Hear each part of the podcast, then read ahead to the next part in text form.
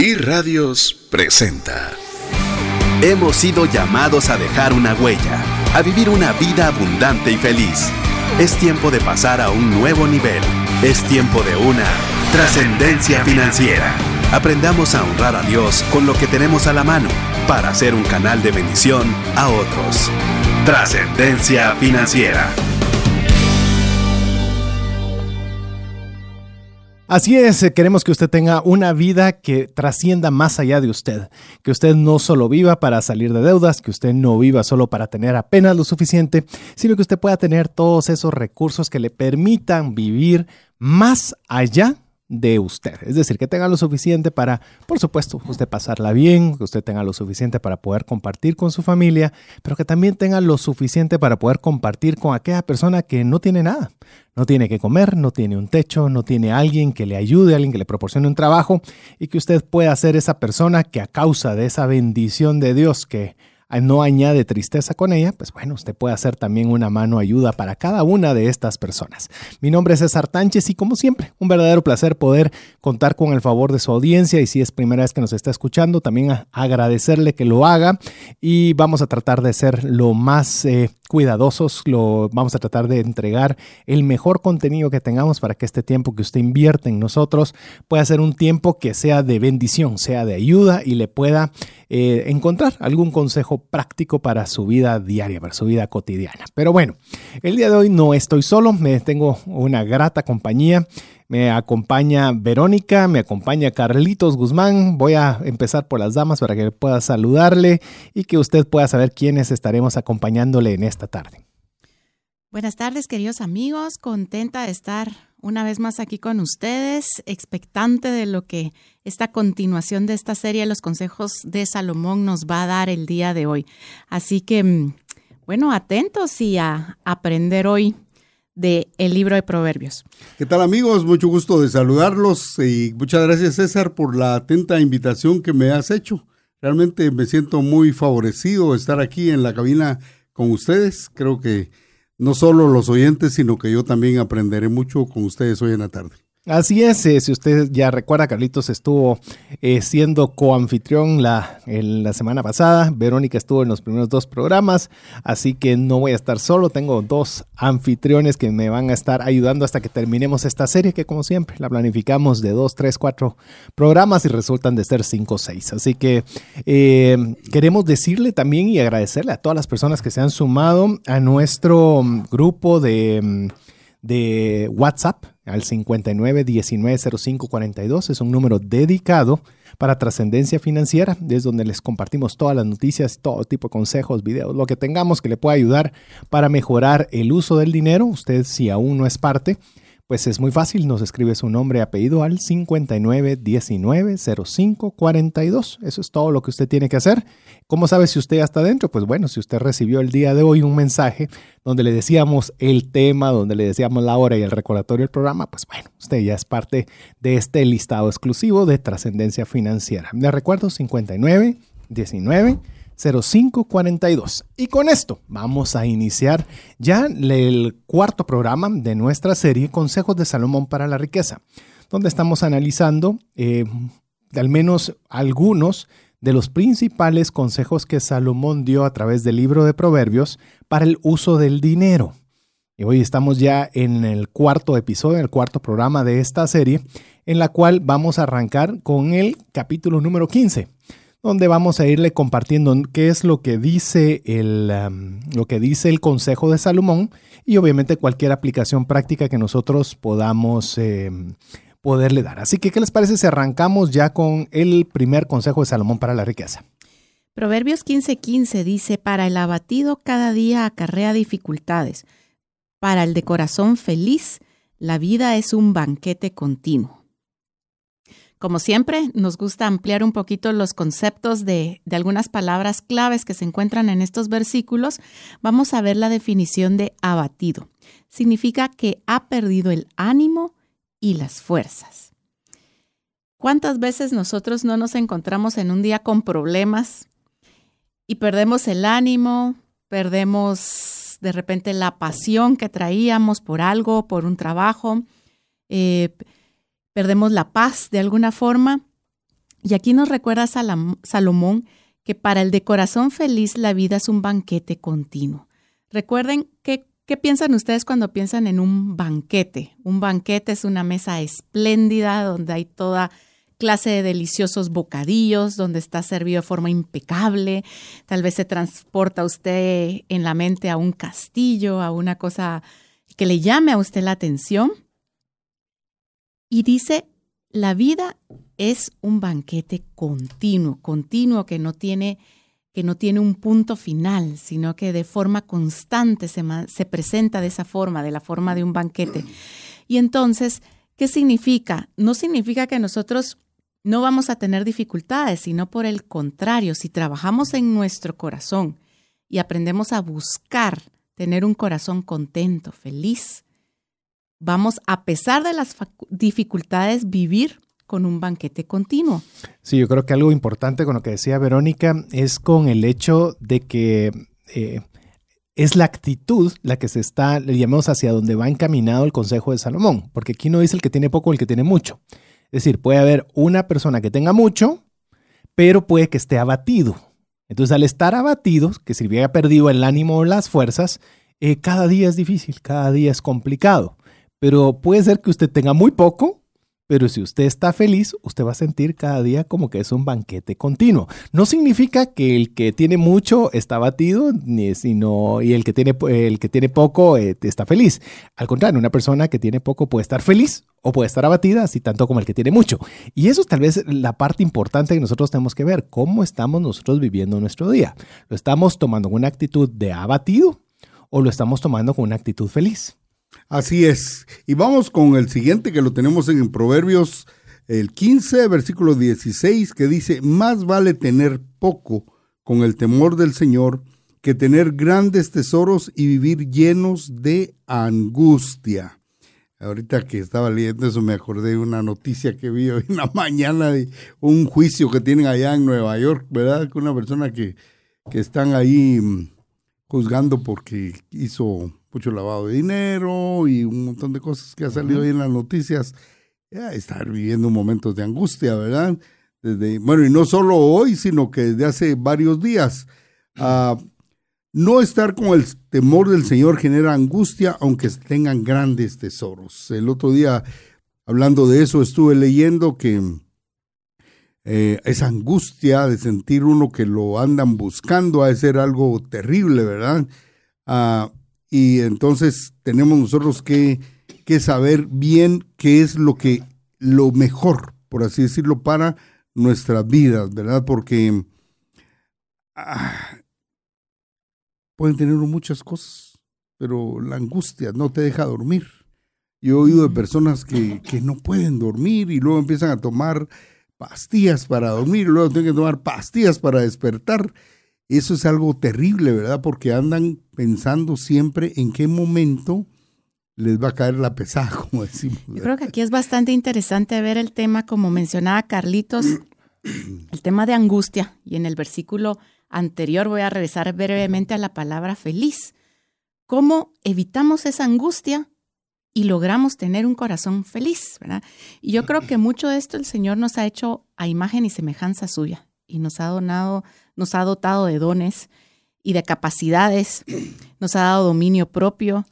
Y dentro de esa parte, yo creo que mucho está en que no dejemos que nuestra mente camine de forma independiente, albergando temor y que ese temor alimente el corazón.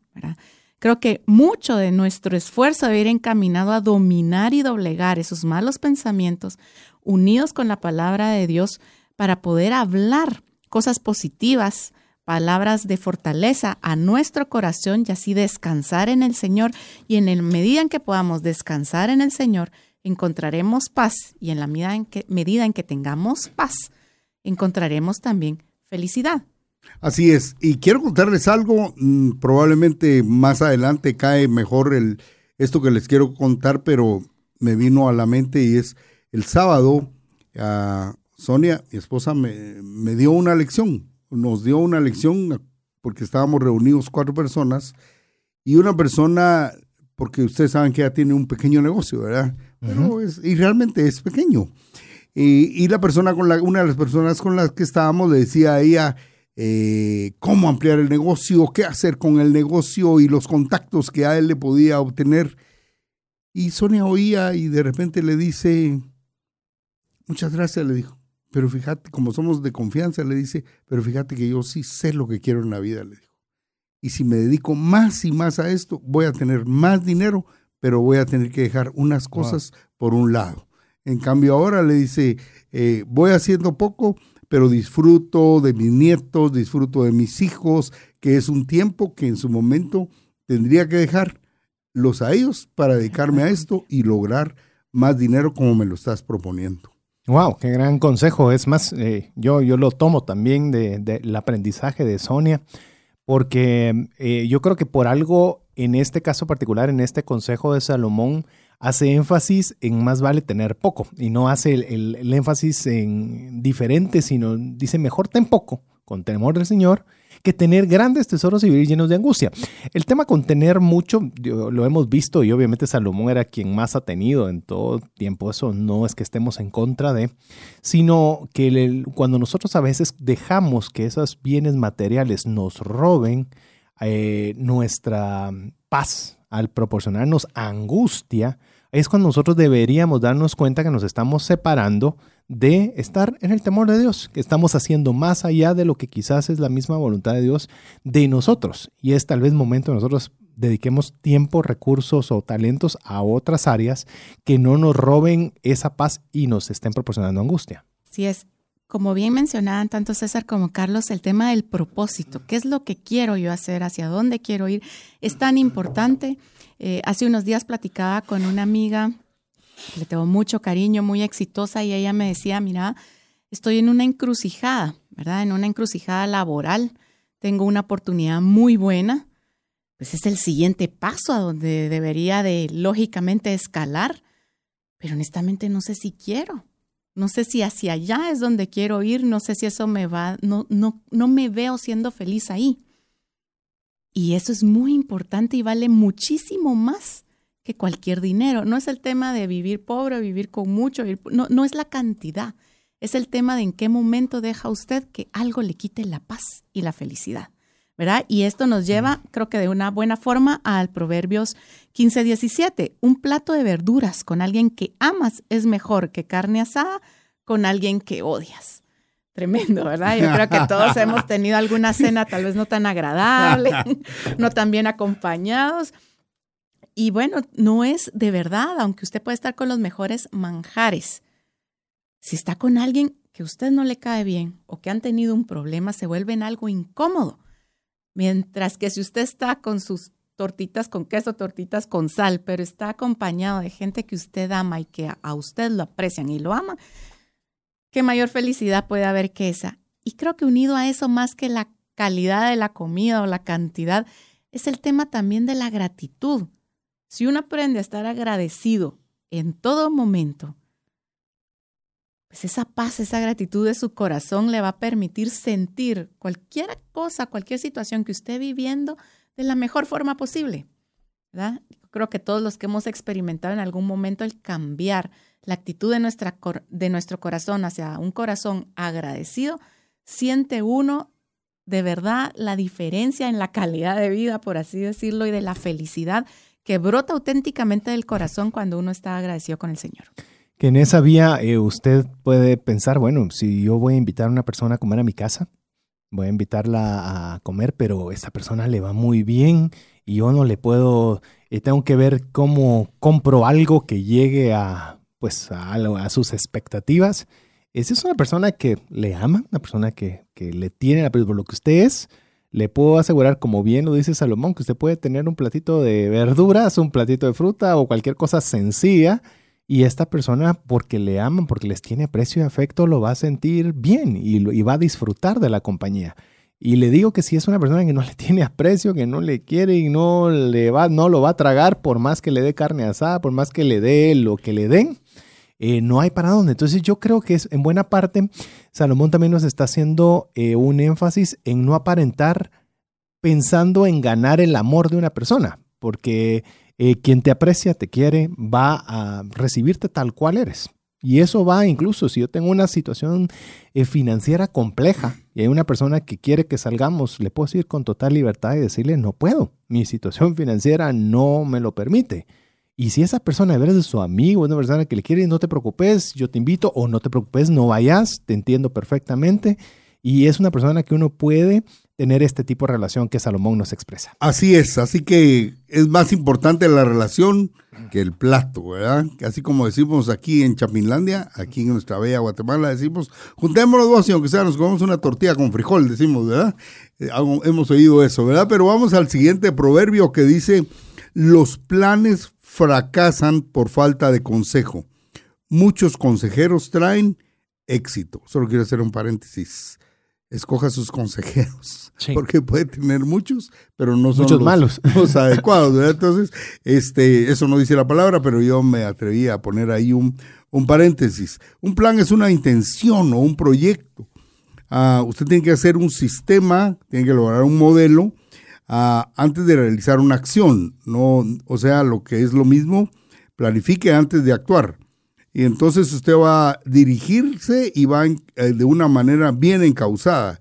Un plan también es un escrito, algo que usted escribe, donde pone todos los detalles que necesita para ejecutar lo que usted tiene en mente.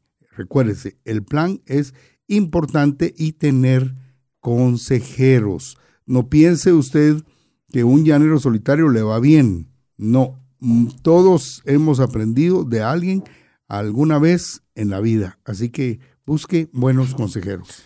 Vamos a ir por pasos todavía en este, en este consejo de Salomón para la riqueza. Muchos piden consejos, pero no tienen planes.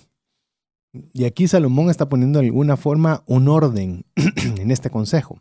Nos está diciendo, los planes fracasan por falta de consejo. Es decir, hay que tener un plan y sobre ese plan se pide un consejo. Pero muchas veces solo pedir consejos sin tener un plan, entonces al final de cuentas eh, nosotros estamos como que dejando inconcluso este consejo. Y bien decía Carlitos con la definición, eh, un plan es un modelo sistemático que se elabora antes de realizar una acción con el objetivo de dirigirlo y encauzarlo. Y creo que al revés también es válido. Pedir consejo para que en base al consejo hago mi plan, porque el tema del plan es que genero objetivos que luego tengo que volverlos en acciones, ¿verdad? Y entonces eso me lleva al siguiente comentario. Si yo pido consejo, pero los oigo como ir llover y no pongo en práctica nada, pues allí también no, hay, no hay progreso, ¿verdad? Porque definitivamente si uno va y pide consejo es para poder escuchar sabiduría de otra persona que conoce o que tiene experiencia en ese tema y poder apropiárnosla para tomar mejores decisiones. Pero si eso solo lo escuché y no hago nada, pues no vamos a cambiar. Por es que me da risa. Porque anoche me dijeron algo así, como tú estás diciendo hoy. ¿Qué te dijeron? Me dijeron, ah, tenía que hablar con tal persona, me dijeron. Ah, y entonces yo digo, ah, ¿y por qué no? No, ¿para qué? Creo que mejor no, me dijo, porque no hacen caso. no hacen caso, siempre están consultándome, pero no hacen caso. Mejor me voy para mi casa, me dijo, porque no hacen caso. Y, en esa vía, eh, por ejemplo, amigo, y, y sí quiero hacer un énfasis, eh, una de las cosas, no, tal vez de las más valiosas es el tiempo, es el tiempo de las personas. Y si usted va a tener a una persona que le quiera dar un consejo, más aún si es difícil de que usted logre conseguir una cita con esta persona para que le aconseje, lo mínimo es llegue preparado, o sea, lleve un plan, lleve una idea. Imagine usted, y es lo que yo me he puesto a pensar, ¿qué pasaría, por ejemplo, si yo tuviera la oportunidad de entrevistar a Warren Buffett, por ejemplo? Es una persona que, que, me gustaría entrevistar algún día, ¿verdad? De decir, ok, y te, te dicen, bueno, vas a tener una cita con él el viernes a las 3 de la tarde. ¿Cómo cree usted que uno prepararía esa hora o esa media hora o esos 15 minutos que este personaje podría proporcionarme? O sea, uno cuidaría las preguntas, uno sabría perfectamente qué es. O sea, uno se prepararía para aprovechar el tiempo al máximo para poderle sacar el máximo jugo a esta persona. Pero muchas veces nosotros pedimos consejos sin planes, con desganos, queriendo a veces eh, solo apoyar una idea que tenemos en la cabeza, más no un plan quiere pedir un consejo de finanzas, haga su control de gastos, tenga su presupuesto, enumere su listado de deudas para que cuando usted se junte con una persona en la que quiere obtener un detalle, tenga información para poderle dar un consejo. Pero si usted no pone de su parte en el tema de los planes, entonces realmente mm, estamos dejando incompleto este consejo que nos da Salomón. Así que vamos con el siguiente, Carlitos, ¿te parece? Me Proverbios parece. 15, 23. Sí, es el... a todo el mundo le gusta una respuesta apropiada. Es hermoso decir lo correcto en el momento oportuno. Mm. Ah, dos cosas, lo correcto y el momento oportuno.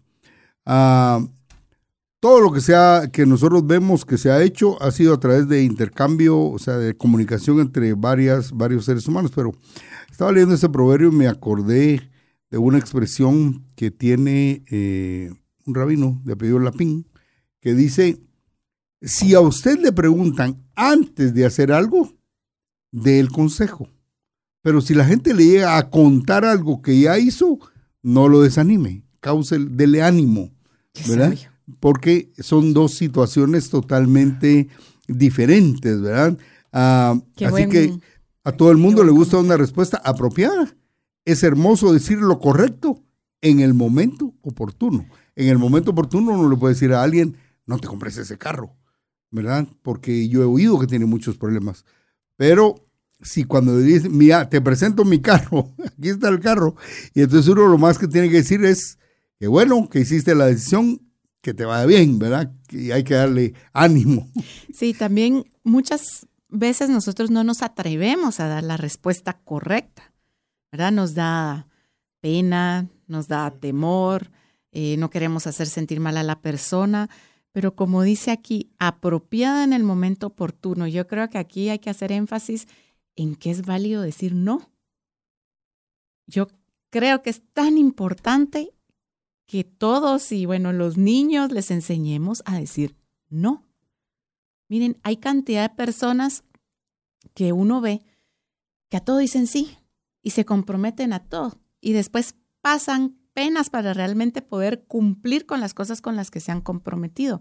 Mientras que si usted conoce a una persona que de una forma apropiada le puede decir, no, en este momento no, pero te sugiero tal cosa o puedo hacerlo de esta y esta forma, usted tal vez de inicio le puede chocar, pero después va a apreciar la honestidad.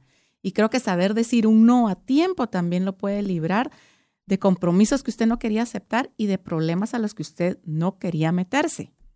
Sí, hay una, una forma, un formato diferente de cómo está descrito este consejo de Salomón, en la cual dice, "Con- mejor que manzana de oro con figuras de plata es la palabra dicha como conviene. La tengo de memoria, ya se la sabe mi, mi hija mayor, por lo menos ya se la sabe de memoria, porque le digo, lo más importante o lo más valioso que podemos hacer como seres humanos es decir una palabra dicha como conviene usted de repente va a un funeral y dice, no sé ni qué decir, ¿verdad? Porque, ¿Cómo que digo? Porque realmente eh, se está pasando una situación bien difícil. Y a veces usted escucha en esos mismos funerales, por decirle algo, escucha cada pregunta o cada expresión tan con falta de tacto que usted dice, esto va totalmente contrario a lo que Salomón nos está animando a decir. Entonces, yo creo que es algo que es bien importante cuando usted vaya a emprender un negocio, cuando usted vaya a ir a visitar a un cliente, cuando usted vaya a tener que hablarle a su jefe o hablarle a un subalterno, que usted antes de hablar, de veras le pida sabiduría a Dios y le pueda decir cómo puedo decir las palabras adecuadas en el momento adecuado.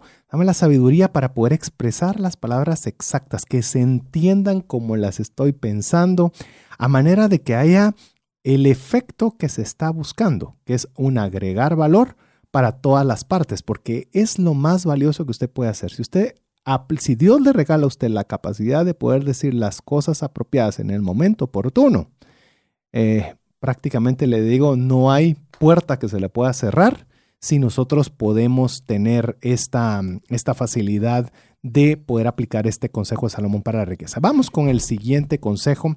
Lo encontramos Proverbios 15, 27. El avaro causa mucho dolor a toda la familia, pero los que odian el soborno vivirán. Otra forma, en otra versión de Reina Valera contemporánea, dice, el que es ambicioso trastorna su casa, pero el que desprecia el soborno vivirá. A ver, aquí hay dos definiciones. Definiciones. La definición de una persona avara, porque usted puede decir, ah, yo conozco varios avaros y a veces siempre nosotros no nos consideramos que podemos ser parte de este distinguido grupo de Sí. avaros. Veamos Alguien, qué dice. alguien ambicioso que ansía poseer muchas riquezas por el solo placer de atesorarlas sin compartirlas con nadie. Hmm. Y en el caso del soborno, bueno, ofrecer dinero, objetos de valor a una persona para conseguir un favor o un beneficio, especialmente si es injusto o ilegal. Bueno, entonces, ¿qué tenemos acá si regresamos a ver el texto del versículo 27? La persona que es ambiciosa y que es avara va a llegar a causar dolor a toda su familia. ¿Por qué? Porque muchas veces en el proceso de querer o de ansiar más riquezas, probablemente va a perder, em, va a perder los límites que antes se ponía y va a realizar acciones que probablemente no van a honrar a su familia o va a dedicar más tiempo o va a poner en peligro a algún miembro de su familia o va a comprometer ciertas cosas de su casa. Y acá lo está diciendo de una forma muy clara y creo que en, en nuestro país tenemos muchos ejemplos e historias últimamente para hablar de este tema, pero básicamente el punto es, usted ama a su familia, cuál es el propósito que usted tiene, hacia dónde va dirigiendo su negocio, sepa que las acciones que no son hechas de forma correcta pueden llevarlos a consecuencias negativas. Y y ese proverbio eh, a mí me llama la atención. eh, me recuerdo también que leí hace poco que alguien decía que la Biblia como un, como un texto de literatura no es de primer nivel. Decía, ¿verdad? Sino que, pero si nosotros la tomamos como lo que nosotros creemos que es la palabra de Dios, supera cualquier nivel, ¿verdad? Sí. Son dos cosas diferentes. Porque me llama la atención el versículo porque pareciera que no concatena una cosa con la otra. Ajá. Aquí está hablando dos cosas Sí, diferentes. entonces dice, porque uno dice, el avaro causa mucho dolor a toda la familia. Ajá. Sí. Y luego, pero los que odian el soborno vivirán. Y uno se pone a pensar, ¿y ¿Qué tiene que ver la ¿Qué una con que la ver el, otra? avaro con lo- el ser avaro con el soborno? Entonces, eh, es- por eso me acordé de esa expresión, porque si lo vemos en el tema de literatura, no hay una adecuada concatenación en este, en este versículo, ¿verdad? Pero nosotros que creemos en Dios y reconocemos que es la palabra de Dios, entonces entendemos exactamente lo que quiere. Tal vez no exactamente, pero sí llega a nuestra mente lo que Dios nos está diciendo Es que- y nos está previniendo. De forma muy práctica, aquí lo que nos están diciendo, si usted se vuelve muy avaro, ambicioso, tenga cuidado porque puede Correcto. caer en soborno. ¿Correcto? ¿Verdad? O sea, sin darse cuenta, la ambición va a llegar a tal nivel que va a parar haciendo Sí. sobornos. Es que cuando le- es que la definición de avaro le amarra mucho, bien lo que, lo que mencionaba Verónica, es el que ansía poseer Ajá. muchas riquezas por el solo placer de atesorarlas sin compartirlas con nadie. Muchas veces nosotros hemos mencionado cuando hablamos de sobornos rápido pensamos en gobiernos y nos tenemos que decir no les alcanza todo lo que han robado, ¿verdad? Eh, lo decimos de una forma muy somera, pero eso lo podemos aplicar si nosotros estamos atesorando más de la cuenta por solo el hecho de acumular. Eso es, eso es bien delicado, porque entonces nos vamos a volver nosotros eh, tentados a nuestro nivel y a nuestras capacidades a entrar en un tema de soborno y ahí es donde podemos tener muchos problemas para nuestra familia. Pero bueno, lo vamos a dejar meditando estos consejos de Salomón para la riqueza. Cualquiera de ellos es digno de una meta anual, así que le animamos a que no los deje huerfanitos y usted los adopte para su vida personal. Si usted quiere compartirnos al 59 19 05 42, cuál ha decidido usted adoptar para usted y que sea su, su consejo de Salomón para la riqueza, pues lo animamos a que lo sea y que sea parte también de nuestro li- listado VIP de difusión de trascendencia financiera 59 19 05 42. WhatsApp exclusivo para trascendencia financiera. 59190542. Búscanos en Facebook y Twitter como arroba trasciende más. Agradecemos a todas las personas que nos están escribiendo al WhatsApp dedicado a Trascendencia Financiera 59190542, algunas con algunos comentarios eh, particulares y otras simplemente que quieren ser parte de nuestro listado VIP de difusión. Saludamos a Lester Vázquez. Ana Raquel nos está preguntando qué pasó con el Facebook Live. Tuvimos un pequeño inconveniente con, ah, con la transmisión el día de hoy. Lo lamentamos a pesar de que lo ofrecimos, pero eh, primeramente Dios, el próximo miércoles ya estaremos nuevamente con el Facebook Live. Andamos con unos ajustes técnicos. También agradecemos eh, a Telma Leal que nos está escribiendo. También nos están pidiendo favor varias personas que las podamos incluir. Les recuerdo en el listado de difusión VIP de trascendencia financiera es el 59 19 Simple y sencillamente nos manda su nombre y apellido y es suficiente. Ya con eso usted estará en contacto eh, con nosotros para todas las noticias financieras que podamos proporcionarles. Así que todos los estamos viendo, todos nos tomamos el tiempo de, de poder escribir y corresponder así como añadir a esta lista. Así que 59 19 05 42. Y bueno, vamos con el siguiente consejo de Salomón para la riqueza. En el capítulo 16, pon todo lo que hagas en manos del Señor y tus planes tendrán éxito. Proverbios 16, 3. Definición de todo. Se entiende por todo a la suma de todos los elementos que componen el universo y que son relevantes para él.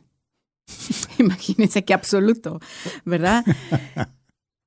Bueno, yo, a mí lo primero que se me viene a la mente cuando leo este versículo es a nuestro pastor Ronnie Madrid, que es alguien que siempre nos ha enseñado a primero poner todo lo que pensamos hacer en las manos del Señor. Y luego actuar. Y luego actuar. ¿Y qué hacemos? Vamos a poner, vamos a poner Ronnie, muchas gracias por tus consejos. Los hemos oído, si te das cuenta, los tenemos claritos, pero a veces nos cuesta un poquito seguirlos. Ahorita lo que se me vino a la mente fueron mis hijas, que la teoría la tienen clara, pero a veces ponerla en práctica les cuesta. Bueno, así somos nosotros, pero, pero el esfuerzo del pastor Ronnie Madrid ha valido la pena, tenemos la teoría clara y nos retamos todos los días a ponerla en práctica, ¿verdad? Y yo creo que cuando lo hemos logrado y lo hemos hecho, de verdad la diferencia en, en, nuestra experiencia, en los resultados y en la forma en que nos conducimos, trabajamos y tomamos decisiones se nota. Así que acompáñenos a ustedes, a nosotros también en este reto de realmente poner todo lo que hacemos en las manos del Señor todo es todo, vos. Y como bien dice César, en alguna parte, en algún momento lo dijo, es eh, cualquiera de estos versículos lo podemos tomar y nos tardamos un buen tiempo con cada uno de ellos, porque cuando estábamos hablando de la enseñanza, la teoría, eh, yo tenía una pregunta en mi mente y la voy a lanzar aquí al aire, creo que solo va a quedar aquí entre nosotros que estamos en la cabina, es ¿por qué al ser humano le cuesta ponerlo todo a ante el Señor, porque le cuesta al ser humano ponerlo todo ante Él, ¿verdad? Cuando Él nos está invitando a que todo se ponga delante de Él. Y eh, no solo eso, sino que está garantizando que si se pone todo delante de Él, va a haber éxito. Te doy mi teoría al respecto. Yo creo que eh, pasémoslo no al marco de Dios, sino al marco de una persona. Entonces, para que podamos este, poner algo físico, llamemos en nuestro pensamiento. Eh, nosotros para poder poner, poner eh, o confiar, nosotros tenemos que confiar en alguien al cual le vas a dar el plan. O sea, yo voy a confiar en Carlitos, entonces voy a confiar en vos y te voy a comentar de mi plan y te voy a preguntar tu consejo, voy a pedir tu ayuda y demás. Pero esa confianza viene de dónde? Del tiempo en que he conocido Carlitos. O sea, llevo tiempo tratándolo, sé que es una persona que me puede ayudar, una persona que aprecio, en el que hemos compartido cafés, comidas y demás, y hemos construido una relación. Ahora bien, es muy difícil poner a Dios de esa forma si no hemos construido una relación, si no tenemos una comunicación con Él. Entonces, aunque no nos guste admitirlo o lo hagamos de forma eh, no pensada, no confiamos en Dios. Y, es hasta normal porque no estamos teniendo una relación cercana con Él. Entonces nos es difícil para pues, nosotros poder eh, poner todos nuestros planes en Él. Entonces tenemos que hacer esa como reingeniería inversa y decir, ok, yo quiero poner todos los planes del Señor, todos mis planes, todo lo que yo haga en sus manos, pues tengo que construir esa relación, tengo que buscarlo, primero que todo. Tengo que eh, preguntarle, Dios mío, ¿qué quieres tú que haga de esto? Y usted va a preguntar, pero yo no oigo nada. Pues que es la primera vez que le habla en 40 años, ¿verdad? Entonces, eh, obviamente va a costar un poquito en el que generemos esa constancia para poder construir una relación en la que seamos cada vez más sensibles a poder escuchar sus planes. Pero definitivamente, el, el desenlace o lo que nos dice Salomón es que si lo hacemos, nuestros planes sin duda van a tener éxito. Sí, el siguiente consejo de Salomón es mejor tener poco con justicia que ser rico y hmm. deshonesto. Bastante claro y puntual. Eh, realmente cuando hablamos de justicia podemos pensar en un principio moral que nos inclina o nos dirija a obrar y juzgar respetando la verdad y dando a cada quien lo que le, lo que le corresponda, ¿verdad? Eh, yo quisiera hacer énfasis con lo que decía, solo haciendo una breve, perdón, interrupción, es dándole a cada uno lo que corresponde. No significa dándole igual a todos. Es que a veces nosotros asumimos justicias que todos tienen que tener igual. Y es donde, obviamente, este no es el programa político y este no estamos hablando ni de izquierdas ni de derechas, pero es donde se confunde la palabra justicia. Es lo que le corresponde a cada uno de las personas. Sí. Y eso es bien importante porque si no, nosotros, ay, ¿por qué el que tiene más y por qué el otro tiene menos? Recordemos incluso la, cuando Jesús hablaba sobre los talentos. Sí, así es. Sí, es importante eso porque eh, se ha manipulado mucho la palabra justicia, ¿verdad? Se ha manipulado mucho la, la palabra justicia y a veces me gusta, no, no me gusta, pero espontáneamente me salen algunas expresiones creo que lo entienden todo Chapín, tal vez todo latino lo entiende, ¿verdad?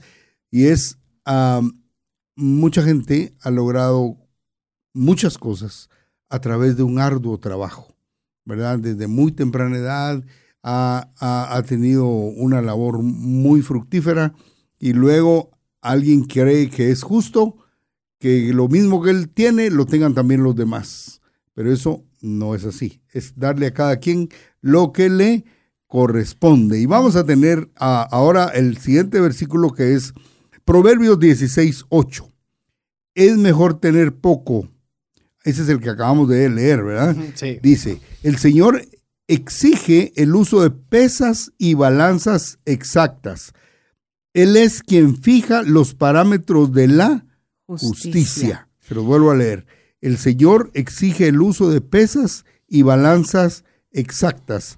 Él es quien fija los parámetros de la justicia. Lo que pasa es que ahorita que estaba leyendo las balanzas, me estaba acordando cuando... Eran adulteradas ahí cuando los ponían en los mercados, ¿te recuerdas? Cabal, Nunca pensaban en la había, había unas balanzas eh, de, de, la mano, ¿te recuerdan que tenían? Y entonces viene cabal, cabal y le estaban poniendo el dedito al otro y uno tenía que estar muy atento, quita el dedo de ahí, quita el dedo de ahí. Bueno, a mí una de las cosas que me encanta de, cómo Salomón nos transmite su conocimiento es que conforme vamos avanzando en el libro, él de alguna forma siempre entrelaza algún consejo que ya dio y lo vuelve a reforzar de otra forma, ¿verdad? Y acá en el versículo 8 eh, y ahora en el 11, hablando de justicia, hablando de ser, eh, eh, de tener poco, pero no llega, mejor, que sea mejor hacer rico y deshonesto, y ahora, ¿qué es el tema de cómo, quién define la justicia? Y acá dice la define el Señor, ¿verdad? ¿Por qué? Porque creo que todos hemos escuchado el término este de que la justicia es, la justicia es subjetiva, ¿verdad? Sí. Que la justicia es subjetiva porque lo que para mí es justo, para ti no es justo.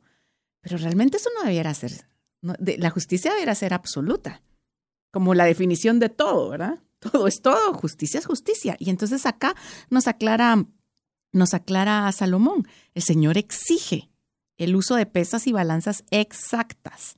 Él es quien fija los parámetros de la justicia. Entonces, nuestro marco para definir lo que es justo de lo que no lo es es la palabra de Dios. Y mire, tarde o temprano, si uno hace algo deshonesto, como bien decía Verónica, todo se va de alguna forma concatenando. y eh, usted comienza a no dar una balanza exacta. Usted sí, pero yo no estoy en un mercado. Sí, pero ¿qué tal si usted ofreció que iba a dar 10 terapias y dio 9 o hizo lo posible eh, por eh, anotar una de más o una de menos para lo que hizo. Eh, son situaciones que lo que van haciendo es que entonces usted no está actuando de acuerdo a la voluntad de Dios, donde Él es el que pone ese parámetro de justicia y nos, nos da una instrucción muy directa a ser exactos. De hecho, la definición de exactitud es algo que es rigurosamente ajustado, preciso o fiel. Entonces, si usted ofreció algo, usted está siendo rigurosamente ajustado, preciso o fiel en lo que ofreció. Si no, es momento de reflexión, porque recuérdese que todo eso incide no solo en nuestra vida, sino obviamente en lo que estamos hablando de poder incidir directamente en nuestras finanzas. Por cierto, cuando calibran las básculas, eh, usan los, los, los, fieles, se llama fiel, fiel se llama el que ponen en la, en la báscula. Entonces, sin poner el fiel, vos dice, ah, entonces el fiel tiene marcado ahí que cuál es, ya sea kilogramos o libras, lo ponen en la báscula para entonces calibrar la báscula de acuerdo al fiel que pusieron ahí en, en, esa báscula. Incluso hay cosas que usted, yo, todavía ni me animaría a decirle con lo que decía Carlitos, eh, hagamos incluso las cosas que, aunque sean correctas, que no tiendan a, actuar de una forma incorrecta. Algo que nunca me ha gustado el café, por ejemplo, es que no hay cafés de, por ejemplo, que dan de 400 gramos en lugar de 460 y usted cree que está comprando una libra porque se parece el empaque de una libra, usted cree que es todo, pero le dan una medida que, si bien es cierto, están dando los 400 gramos que indican, pero haciéndole creer a la persona que está comprando una libra. Entonces, seamos correctos, tratemos a la, persona de una forma correcta, estructurada, y yo estoy seguro que Dios eso lo ve. De hecho, quiero decirle, está en el momento que estamos ahorita conversando con usted, el día domingo es el Super Bowl. Y el Super Bowl se va a desarrollar en la ciudad de Atlanta, que es la casa matriz de un restaurante muy conocido que se llama Chick-fil-A, el cual tiene por costumbre no abrir los días domingo para permitir que sus empleados y la gente que disfruta de ese restaurante pues puedan ir a la iglesia. Ese es, la, ese es el sentido de ese restaurante. Y la noticia era, ¿será que van a abrir estando en Atlanta y ellos teniendo un local dentro del estadio que va a ser el anfitrión del Super Bowl?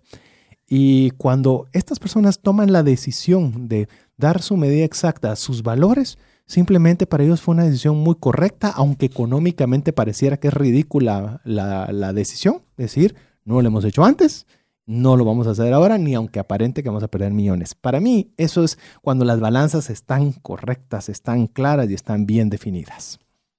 ¿Cuánto mejor es adquirir sabiduría que oro y el buen juicio que la plata? Imagínense, yo cuando leo estos versículos me, me trato de transportar a quien lo está diciendo, ¿verdad? Salomón, eh, en qué condiciones. Eh, imagínese a alguien con poder, con riquezas, que venga y le diga a usted con absoluta autoridad cuánto mejor es adquirir sabiduría, cuánto mejor es ser inteligente que tener dinero, cuánto es mejor el buen juicio que el dinero. Él que seguramente miraba cada día decisiones difíciles que debía tomar, eh, amonestaciones, contribuciones, situaciones eh, de decisiones importantes, le va a decir, mejor que tener toda la plata del mundo es que usted adquiera sabiduría. Entonces, la sabiduría y el buen juicio pueden traer consigo el oro y la plata. Adicional que ya si usted tiene la sabiduría y el buen juicio, va a saber manejarlo y además conservarlo, ¿verdad? Sí, es que un, un como, que, como, lo, como se diría también en coloquio, ¿verdad? Un cuadrangular lo pega cualquiera, ¿verdad? Usted de repente tuvo su golpe de suerte y consiguió un montón de plata. Está bien, pero si usted no tiene sabiduría y no tiene buen juicio, así como llegó esa plata, así se va. Por eso es que las personas que se ganan la lotería está comprobadísimo, no importa cuántos millonadas sean, la gran mayoría lo pierden absolutamente todo y se declaran en bancarrota. ¿Por qué? Porque solo llegó oro y plata. No fue acompañada de sabiduría y buen juicio. Por eso yo le animo a que usted sea estratégico cuando le pida algo a Dios. Pídale más que oro y plata. No le estoy diciendo que no lo pida, pero más que eso, pídale de veras, yo quiero tener sabiduría para poderlo manejar, quiero tener un buen juicio de qué, qué es lo que yo debo hacer. Eso le va a ayudar y promover a no solo tenerlo, sino mantenerlo. Así es, y vamos al siguiente versículo, es 16:20, que dice, los que están atentos a la instrucción prosperarán. Los que confían en el Señor se llenarán de gozo. Fíjese que es, por eso les digo, igual que en el versículo anterior, los que están atentos a la instrucción prosperarán. La instrucción Prospera. de Dios, ¿verdad? Sí. Porque sigue las instrucciones que Dios ha establecido. ¿Por qué? Porque están confiando en el Señor, igual que nos decía anteriormente, que uno pusiera todo delante del Señor.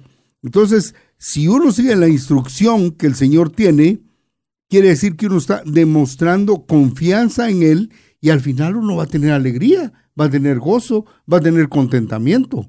Eso es lo que nos está diciendo que el me llama mucho la atención, eh, me gusta cómo Carlitos escarba ahí en las palabras, porque al final lo que nos está diciendo acá dice, sí, es posible llegar a tener plata y ser feliz. Sí, Sí. sí. Es posible. Hay que seguir las instrucciones del Señor. Y esto cuando habla del tema del gozo, a mí como una persona que me gusta mucho el mercadeo, la estrategia y me gusta el deporte, eh, hay algo que me gusta cuando uno hace una estrategia, ¿verdad? De, cualquier tipo. Y uno sabe que van a, van a ser dos, tres, cuatro pasos, ¿verdad? Y no hay nada tan rico para los que nos gusta la estrategia, ver que uno tiene una estrategia, la implementa y uno va viendo cómo se cumple el paso uno, el dos, el tres y el cuatro. Es una alegría de ver que lo que uno eh, estipuló como estrategia se está desarrollando. Entonces, lo que Salomón nos está diciendo es lo mismo. Si ustedes escuchan la instrucción de, Dios para lo que ustedes deben de hacer, se van a llenar de gozo, porque se van a dar cuenta de que todo lo que Él ya les reveló a cada uno de ustedes se va a ir dando y lo van a pasar fenomenal. El siguiente consejo dice, los sabios son conocidos por su entendimiento y las palabras agradables son persuasivas. Eso está en Proverbios 16, 21.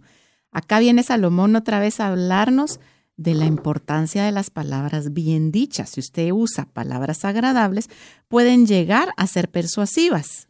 Recordemos qué entendemos por persuadir. Es conseguir con razones y argumentos que una persona actúe o piense de un modo determinado.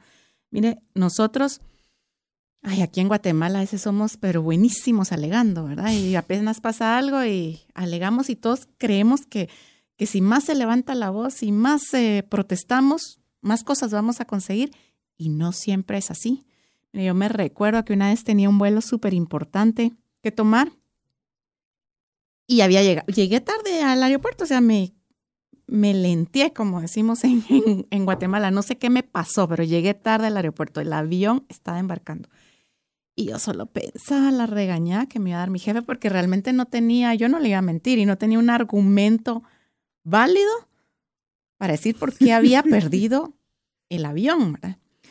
Mire, yo y había otra persona ahí alegando y protestando y peleando. Mire, yo le hablé con una amabilidad a esa persona de, en el mostrador.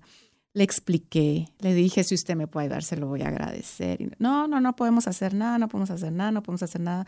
Yo, mire, yo sé que usted ya me lo dijo, yo entiendo lo que usted me está diciendo, pero de verdad no me voy a mover hasta que no escuche que ese avión va pasando por acá, encima, en el cielo, en los aires, porque no puedo, no, no me voy a dar por vencida hasta que de verdad ya de plano se haya ido el avión. Y esperé con tal paciencia. Se fue la gente, se fue el que estaba peleando y todo. Me dijo, ok, venga, venga conmigo. Y no solo me entró, sino que me dio un ascenso en, en primera clase. Ah, ¿Qué le parece? Eso.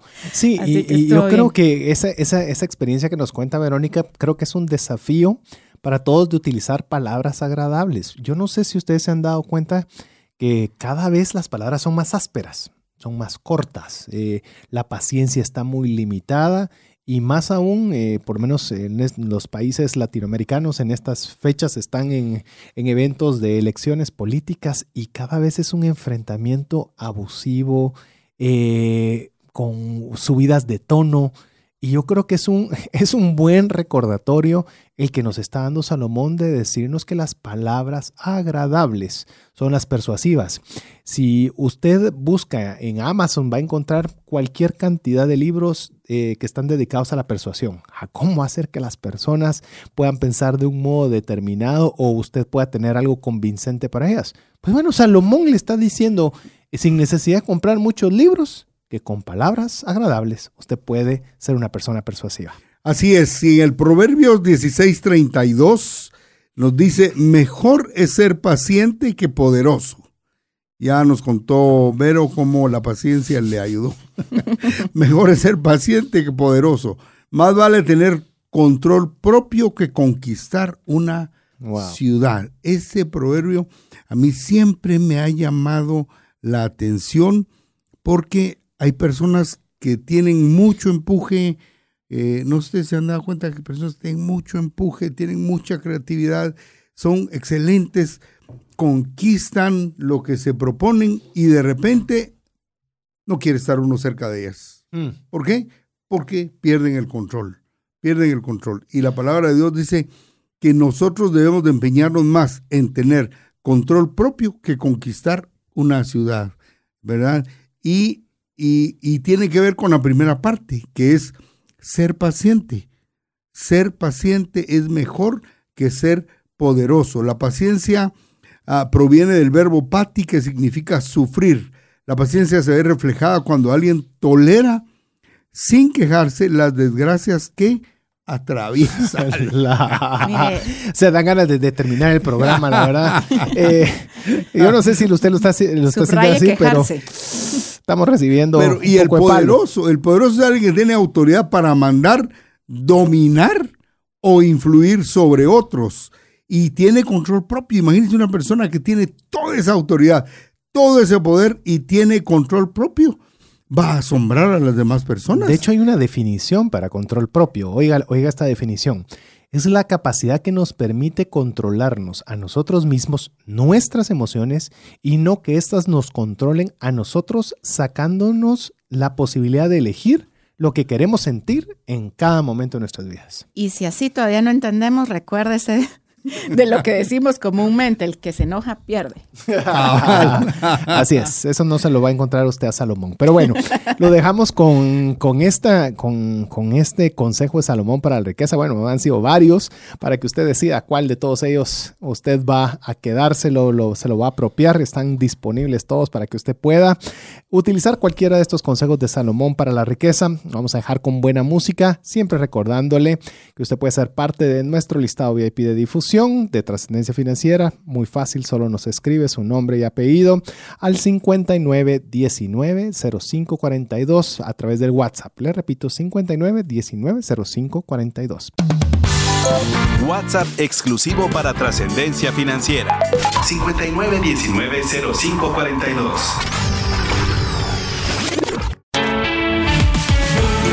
Búscanos en Facebook y Twitter como arroba trasciende más.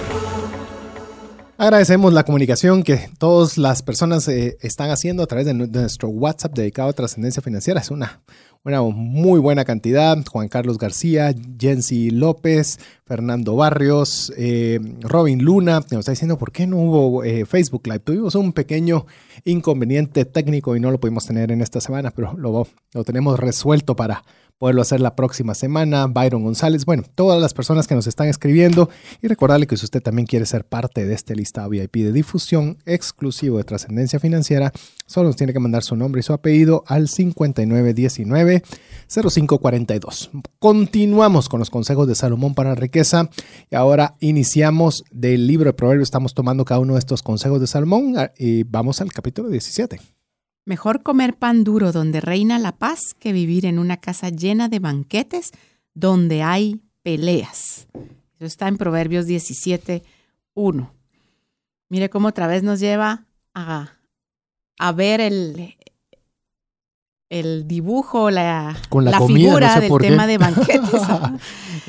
Porque probablemente cuando uno se imagina eso piensa en algo agradable, pero como como algo que en teoría puede llegar a ser agradable se vuelve molesto si hay peleas, si hay diferencias, si uno está eh, con gente que en el momento pues no, no quiere compartir, ¿verdad? Entonces, otra vez con la misma alusión del tema de comida, es mejor algo sencillo, con paz y alegría, que algo donde van a haber peleas, diferencias, eh, pleitos, ¿verdad? Son no, no va. Y con esto miremos qué es lo que dice la definición de paz. Es un estado de calma y tranquilidad, sin molestias, disputas u otras circunstancias que causen malestar.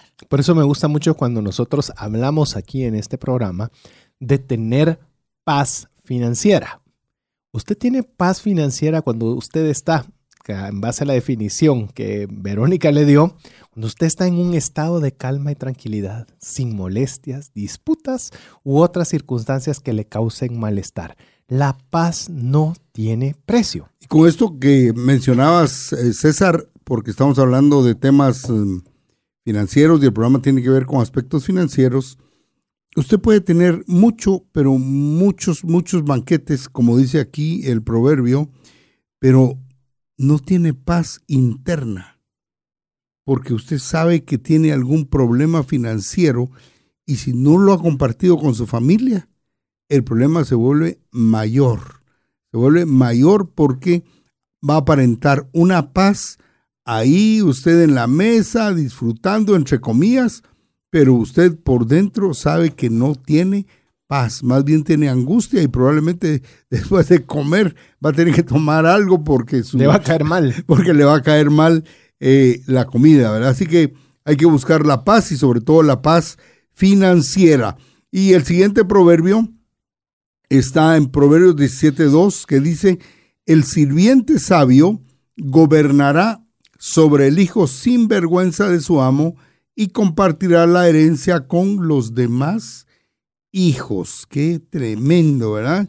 Quiere decir que si hay un hijo que es bribón, que es alguien que no tiene temor de Dios, por así decirlo, tiene riesgo de ser apartado y que alguien que ha crecido o que esté mm, trabajando para esa persona eh, se convierta en alguien que gobierne en una empresa, en una organización.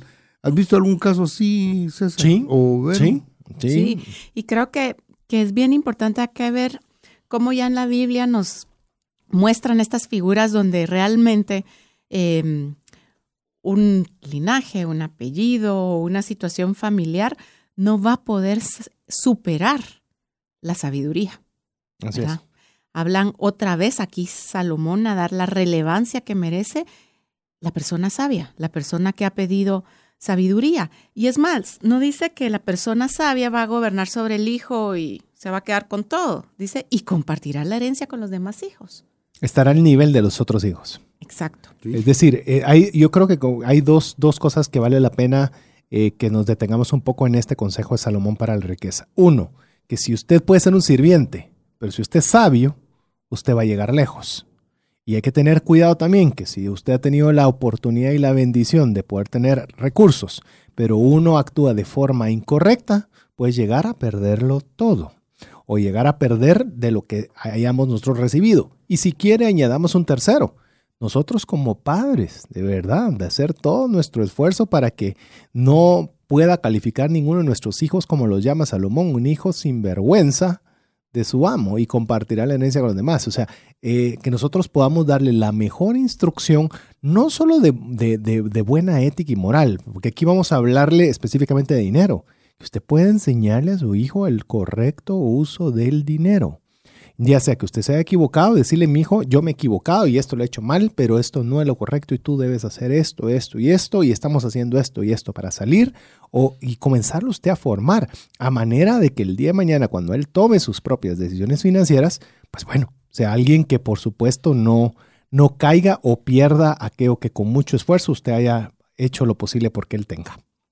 El siguiente consejo, los que se burlan del pobre insultan a su creador, los que se alegran de la desgracia de otros serán castigados. Proverbios 17:5. Recordemos que cuando hablamos de la palabra burlar, se hace referencia a hacer o decir algo para ridiculizar a algo o alguien, ¿verdad? Eh, un poco otra vez llamar la el versículo anterior que nos habló Salomón sobre el tema de la justicia y cuál es el parámetro de la justicia. El parámetro de la justicia lo define el Señor y entonces tengamos mucho cuidado porque aquí estamos siendo advertidos. No podemos burlarnos de las demás personas, no podemos burlarnos de las personas pobres. Si están allí, es con un propósito y preguntémonos por qué y para qué y qué podemos hacer nosotros por ellos. Si usted tiene recursos, ¿para qué los tiene? Ya se preguntó, ¿para qué los tiene? Porque creo que la relevancia de eso de ir más allá, de adquirir o de hacer realidad los sueños que, que usted tenga, ¿verdad?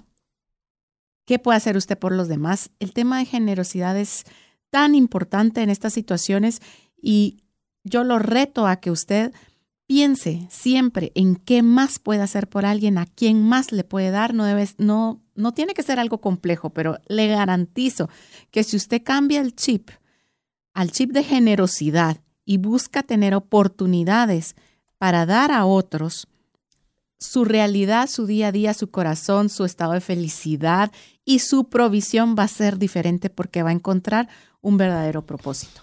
Yo solo quiero añadir antes de ver el próximo consejo, eh, muchas veces también se vio en temporada mundial cómo eh, llegaban eh, turistas deportivos de otros países a burlarse de las personas indigentes de la ciudad en las que estaban.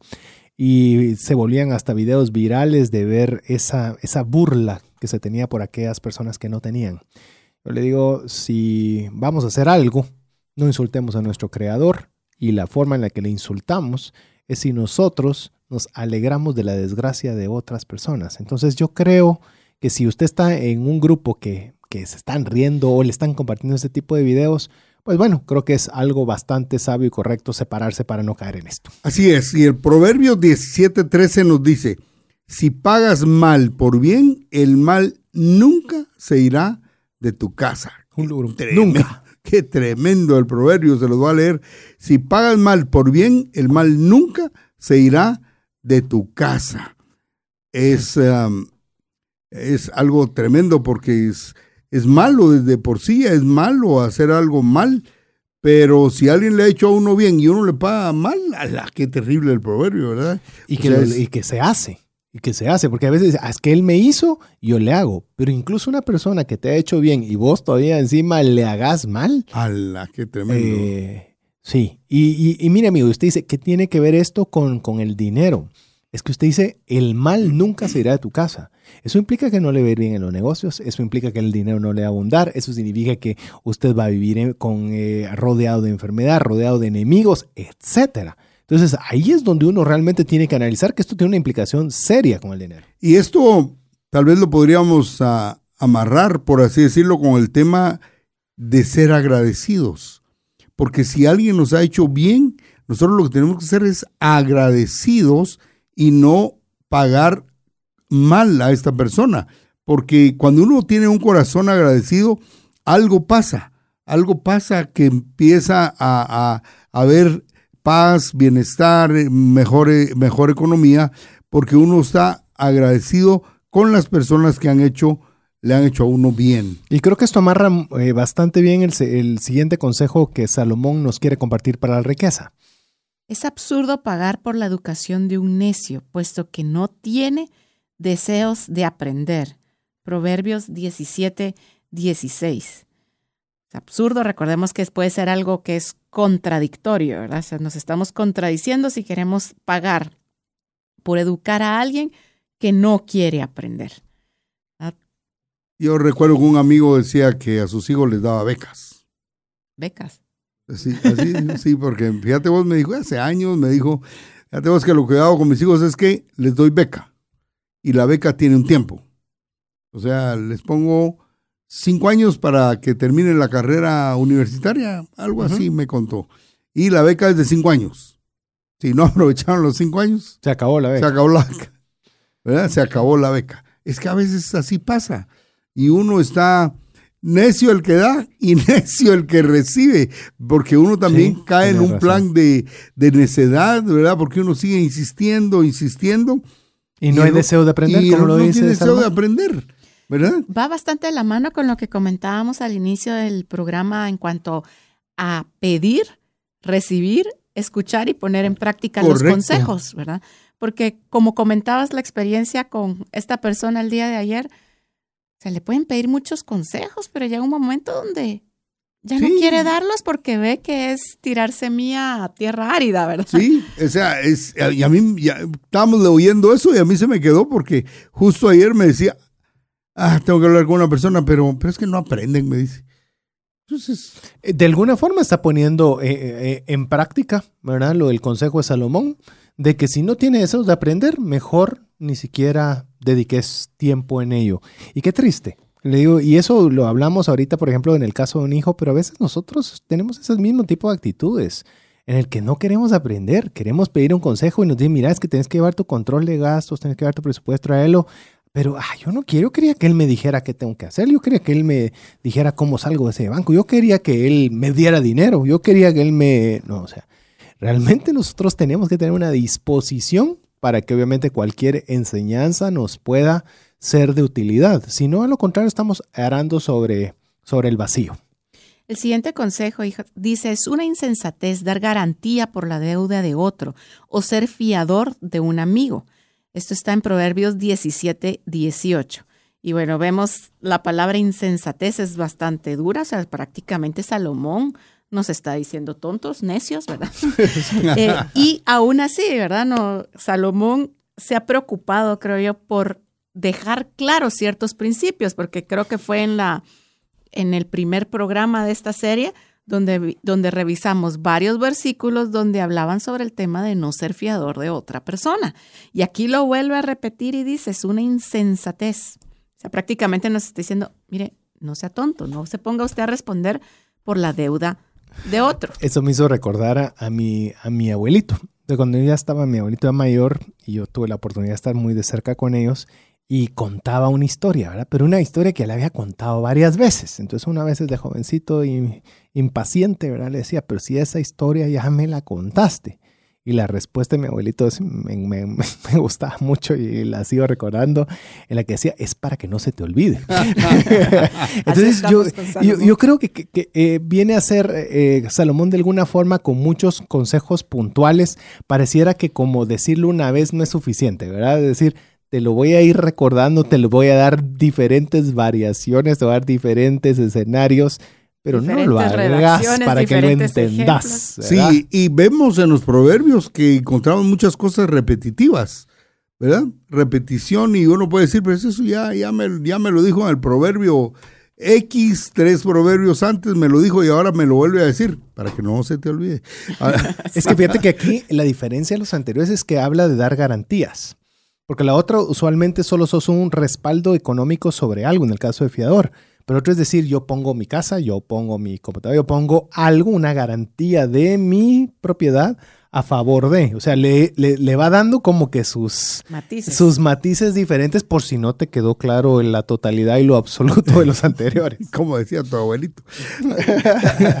Eh, en el capítulo, vamos al capítulo 18, en el versículo 2 dice, a los necios no les interesa tener entendimiento solo quieren expresar sus propias opiniones. a veces nos hemos encontrado con personas que aparentemente nos escuchan, pero ya tienen en su mente lo que van a hablar. No sé si han dado cuenta ustedes de eso. No lo están escuchando a uno.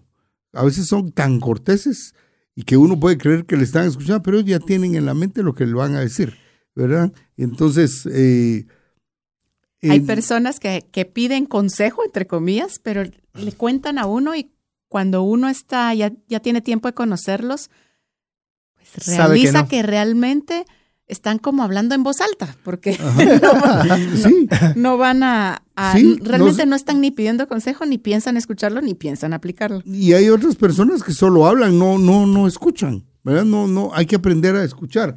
Hay personas que solo están hablando y hablando y hablando y cualquier tema lo dominan. Por eso, mire, es inadmisible, se lo digo inadmisible y sé que esta palabra es bastante dura, es que usted deje de estar desarrollándose, de estar aprendiendo, de tener conocimiento personal. Se lo voy a poner más sencillo todavía, de leer un libro, de veras. Porque dice, a los necios no les interesa tener entendimiento. Pero si usted sí le interesa no ser un necio, tiene que adquirir entendimiento. Y la forma más práctica, más rápida hoy en día es a través de la lectura de un libro, en la cual usted puede adquirir esos conocimientos en los cuales usted puede escuchar y aprender de la sabiduría de otros. Vamos con el, siguiente consejo de Salomón. El perezoso es tan malo como el que destruye cosas. Proverbios 18, 9. Imagínese, ahora estábamos hablando en el consejo anterior de no ser necios, y ahora de no ser perezosos. compara al que no hace nada con el que hace cosas malas. Pero si no hice nada, pues es tan malo no hacer nada como hacer algo malo, ¿verdad? Es que no, por eso, porque no eso, nada. no estás haciendo nada, perezoso. Ah.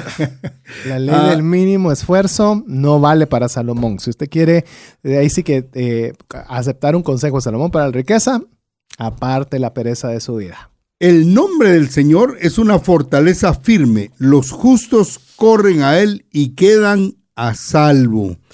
Se lo voy a repetir. El nombre del Señor es una fortaleza firme.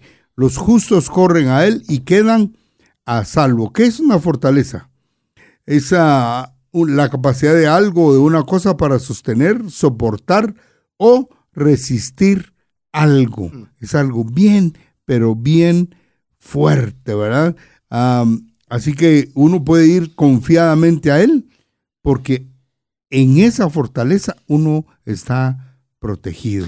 He estado viendo algunas, eh, eh, tuve algunos días de, reposo por un pequeño procedimiento médico y me dio chance de, ver algunas series de Netflix y pues, ver cómo, podía un poquito pasar ese rato de incomodidad y viendo mucho lo que era eh, la era de los vikingos.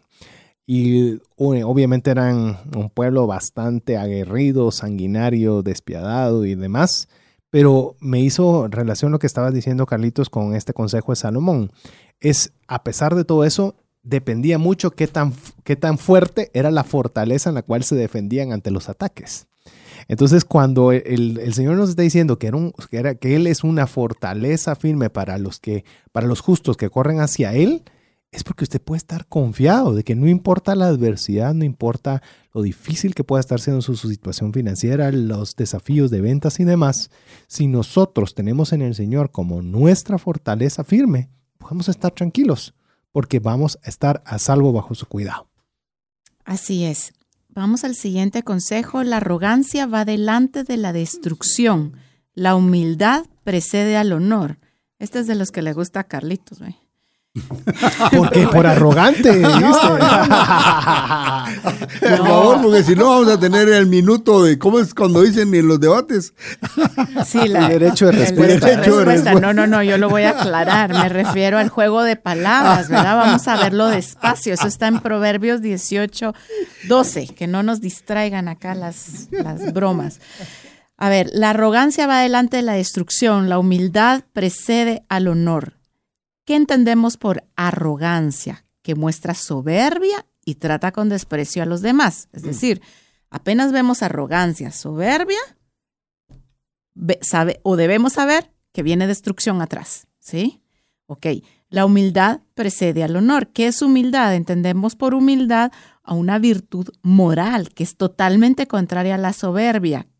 Esta la posee el ser humano cuando reconoce sus habilidades, cualidades y capacidades y sabe aprovecharlas para obrar en bien de los demás sin decirlo. O sea, no voy a estar alardeando de lo que hago, sino calladita la boca, sé que yo tengo una habilidad y puedo aprovecharla para beneficiar, obrar en bien para otra persona. Y entonces esta humildad, esta capacidad que tengo de hacer en silencio algo bueno por los demás, precede al honor. Cuando la soberbia va delante de la destrucción, la humildad precede al honor, que es honor, el respeto y la buena opinión que se tiene las que tiene, perdón, que se tiene de las cualidades morales y de la dignidad de una persona. O sea, ustedes quieren que a usted lo vean como una persona de honor.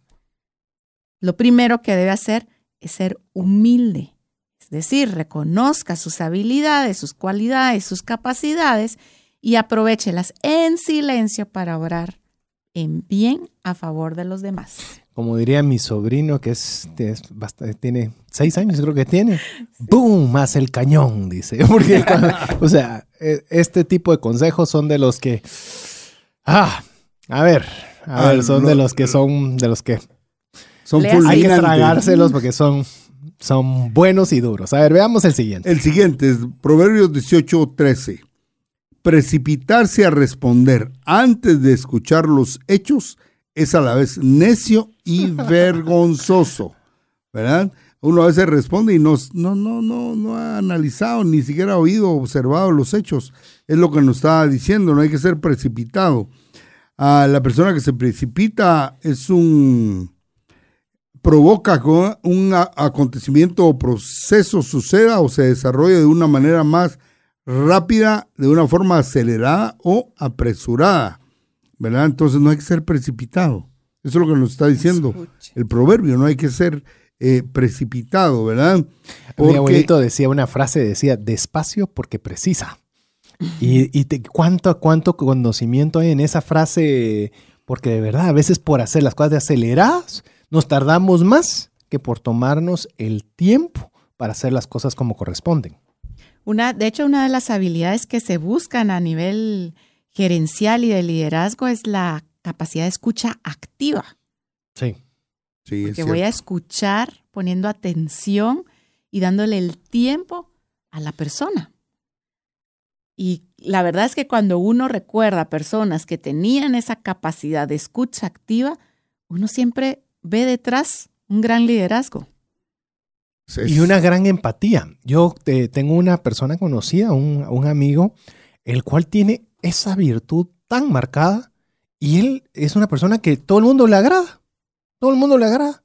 Y uno dice, pero ¿qué tiene particular? Porque no, no es ni mayor cosa. Porque tiene la capacidad, como bien lo estabas tú de decir, de la capacidad de escucha activa, genuina.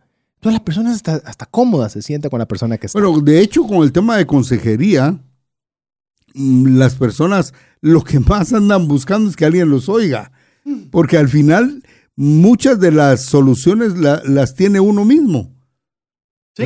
Muchas de las soluciones. De hecho, un coach lo que hace, dice que es ayudarte a vos a encontrar la solución. No es dártela a él, sino a través de una serie de preguntas que vos llegues a las conclusiones de lo que debes hacer. Sí, pues. ¿verdad? Vemos el siguiente, que creo que va a ser el último consejo que vamos a ver en la tarde-noche del día de hoy. Se nos ha volado el tiempo, pero, pero creo que está muy bueno para cerrar. Este viene duro también, así que prepárense. Prepárese. ¡Boom! ¡Boom! Más el cañón. el espíritu humano puede soportar un cuerpo enfermo, pero ¿quién podrá sobrellevar un espíritu destrozado? Wow. Está, está, en está Proverbios 18.4, donde principalmente nos está diciendo que el interior es más importante que el exterior, que hay la capacidad de poder resistir situaciones complicadas, pero si el interior está bien. Así que yo creo que este no, no, no hay mucho más que añadir, está bastante claro y nos da chance de ver uno más todavía, mi estimado Carlitos. Está Proverbios 18.15. 18, dice, las personas inteligentes están siempre dispuestas a aprender. Tienen los oídos abiertos al conocimiento. Tienen sed, hambre. Es, parte de lo que siempre ah, se habla, incluso en el programa de la mañana, ¿verdad? El programa de Vaya con Dios, que, que algunas veces estás ahí, ¿verdad, César? Y también en los programas de la tarde como este, que en el cual se nos insta a seguir aprendiendo, porque eh, ¿cuál es el, el, el... Ah, ya me acordé. ¿Cuándo una persona llega a ser vieja? Cuando deja de aprender. Cuando deja de aprender. Cuando ya se le acaba la, los deseos de aprender. De aprender, así es. Yo creo que todavía querías, no querías que terminemos sin, un, eh, sin, uno más, ¿verdad, Verónica? Ok, el siguiente, vamos a ver en Proverbios 18, 16. Ofrecer un regalo puede abrir puertas. Es una vía de acceso a la gente importante. Wow. Ese me lo diste con dedicatoria, ¿verdad? miren, si usted no, ha deducido, eh, Verónica es mi esposa, no la presenté al inicio como tal, que me hice ese pequeño, ese pequeño, esa pequeña omisión, pero digo, es algo que yo he aprendido mucho de Verónica. Yo no era una persona que regalaba, se lo digo, eh, que me costaba regalar, pero me voy casando con una esposa que es una persona que tiene un gran corazón, que le regala a las personas, da con generosidad y da con abundancia. Para mí estaba ya difícil dar, ya no digamos dar con abundancia, pero es increíble, yo lo pude ver a través de mi matrimonio, ahora ya me uní a la causa, ya, ya, se, ya me lo contagió, pero de verdad ver la gente cómo se sentía de agradecida de tener, de que se le hubiera proporcionado un detalle, porque yo siempre he sido como mero numérico, decir, ah, la di tanto, pero ni la voy a volver a ver y capaz que ya ni me corresponde y entonces yo ya di y comienzo a hacer todos mis escenarios matemáticos, pero cuando uno comprende este consejo de Salomón se da cuenta cómo las puertas se abren. Mi abuelita era igual, él, ella llegaba hasta la persona de la lotería y le daba de comer, aunque no le comprara el número, le daba de comer. Y yo tuve un accidente serio cerca de la casa de mis abuelitos. Y en cuanto me recuerdo que cuando abrieron la puerta del vehículo y me vieron y estaba sangrando y una cosa difícil, rápido las personas decían, él es nieto de doña Zoilita, él es, hay que ayudarlo. Y mire, tanta gente me ayudaba por ese corazón generoso que tenía mi abuelita y hoy lo digo también de mi esposa. Yo lo aprendí a mi mamá porque mi mamá, mi papá, recuerdo que le daba el presupuesto de los regalos de Navidad y mi mamá siempre le decía, tú no me preguntes a quién le voy a dar, tú decime cuánto me puedes dar. Y yo miro qué hago con eso. Y ella lo estiraba lo más que podía para poder tener detalles con más personas. Y toda la vida ha sido ella detallista y la gente la busca, la quiere. Y mi papá tenía una su frase que decía, más vale un chaquetazo a tiempo que 100 años de servicio. pero, pero si lo vemos en la palabra de Dios, eh, incluso cuando llegaban a buscar a Salomón, le, lo iban a buscar con presentes. Así es. Y eso que él lo tenía todo.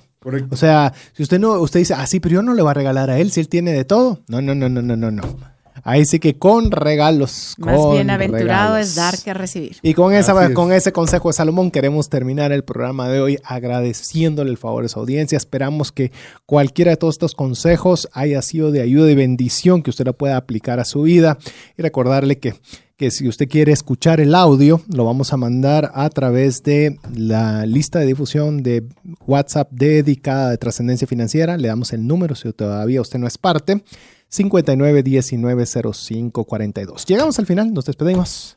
Muchas bendiciones para el resto de su, de su semana, perdón. Espero que estos consejos lo reten a usted igual que lo han hecho la tarde de hoy con nosotros. Y siempre le recordamos pedirle a Dios sabiduría. Dios los bendiga.